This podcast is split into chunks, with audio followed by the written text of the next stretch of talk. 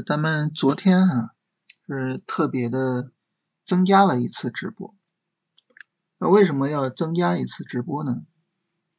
嗯，首先呢就是行情哈，在一个特殊的位置上。我们看国证两千呢，经历了一个漫长的上涨之后啊，目前呢是一个漫长的调整。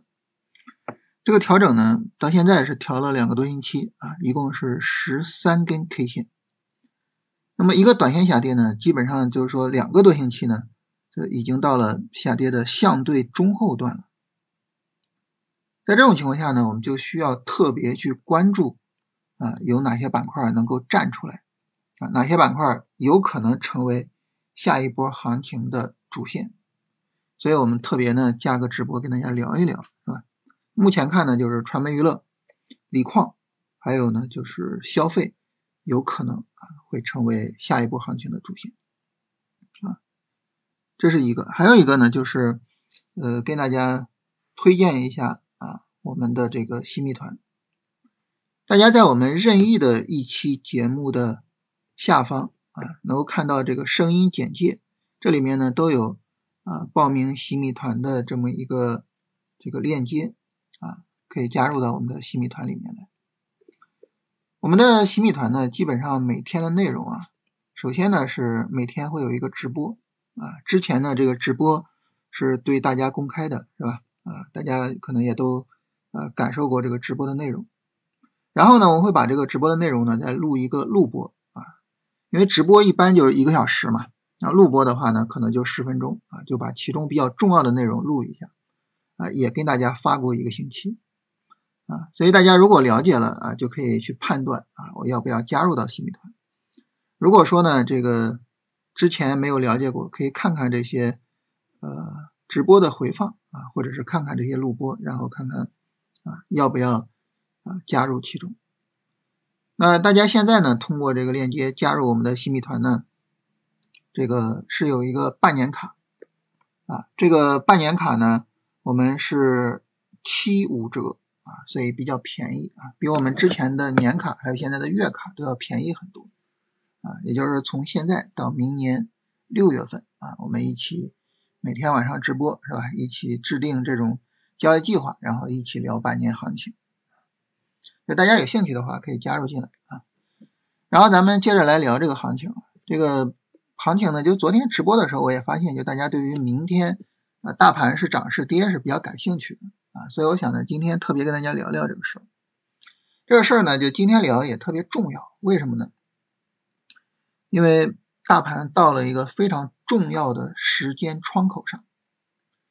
首先呢，就是国证两千啊，我们刚才提到，就是它跌了十三根 K 线啊，十三本身就是一个比较重要的变盘窗口。然后呢，它在走势结构上也有着一个很重要的走势结构。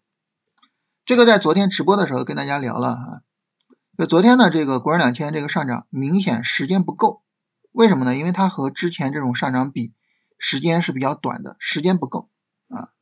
所以呢，国证两千还需要就是今天再涨一下，整体上把时间凑够了。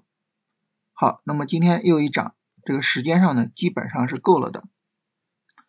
在这个时间凑够的这种情况下，其实无外乎就是两个走势。第一，通过连续两天的上涨，啊，那么积聚市场动能向上变盘，加速往上走，甚至呢向上突破七九零零，啊，七九零零在之前是一个重要的关口，是吧？向上突破。那第二个呢就是向下变盘，向下变盘，大幅度的往下杀。所以明天可能这两个走势啊。有可能能走出来，所以就特别的重要啊！但无论市场向上变盘还是向下变盘，对我们来说其实可能影响都会比较大，所以这个就比较重要啊。那大家说呢？那有这两种可能呢，我们怎么操作呢？其实就是看它有向上变盘的可能性，那这个时候呢，就积极的去做买入啊，尤其是啊买入这个像我们说的主线里面有调整的板块。啊，传媒娱乐在持续涨啊，猪肉也在持续涨，就主要就是锂矿，看看锂矿是一个什么表现啊。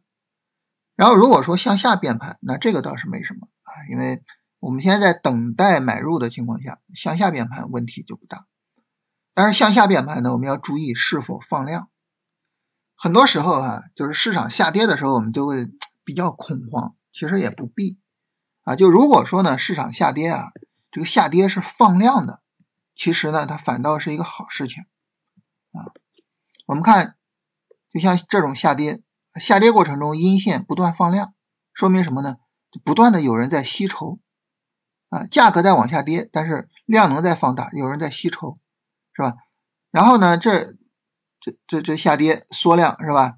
啊，然后这儿稍微有点放量，然后缩量，这儿稍微有点放量是吧？你看下跌放量反倒容易就是市场见底，就它稍微的有点放量，这种下跌其实是好事情啊。我们看你像这种下跌放量是吧？下跌放量大阴线下跌放量，但反倒什么呢？哎，市场有了一个比较重要的低点啊，然后呢反抽了，这是。啊，半个月是吧？反抽了半个月，所以呢，向下变盘重点就是看量能。如果是缩量的向下变盘，这就不好啊。如果是放量，那就是好事情。比如这一天大阴线，这一天呢，大盘跌了百分之二，一个很大的阴线。但是我们看市场是什么？缩量的，是吧？它是缩量的啊，那这这就不好啊。它下跌放量，这就是好事情啊。所以。如果说明天市场下跌的话，一定要注意这个缩量还是放量啊。如果说下跌放量，其实是好事儿啊。这是我们说大盘的这个情况，就是一定要注意明天市场它的变盘的可能。然后主线呢，咱们昨天聊啊，就是传媒娱乐是吧？然后锂矿，然后消费。